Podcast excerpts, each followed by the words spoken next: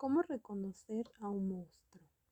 Escrito por Gustavo Roland de la editorial Nuevo Modelo Educativo.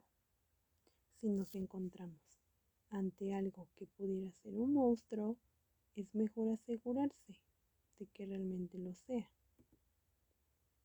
Si sus patas son enormes y peludas, si esas patas son tantas que forman un bosque,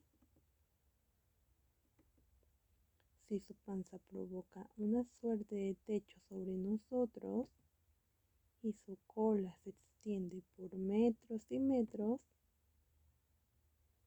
si tiene escamas tan duras como escalones, si de sus orejas salen larguísimos pelos, si debajo de las cejas tiene ojos amarillos, si su nariz es como una gigantesca y sobre todo si tiene una boca oscura y llena de dientes, entonces no cabe duda, es un monstruo.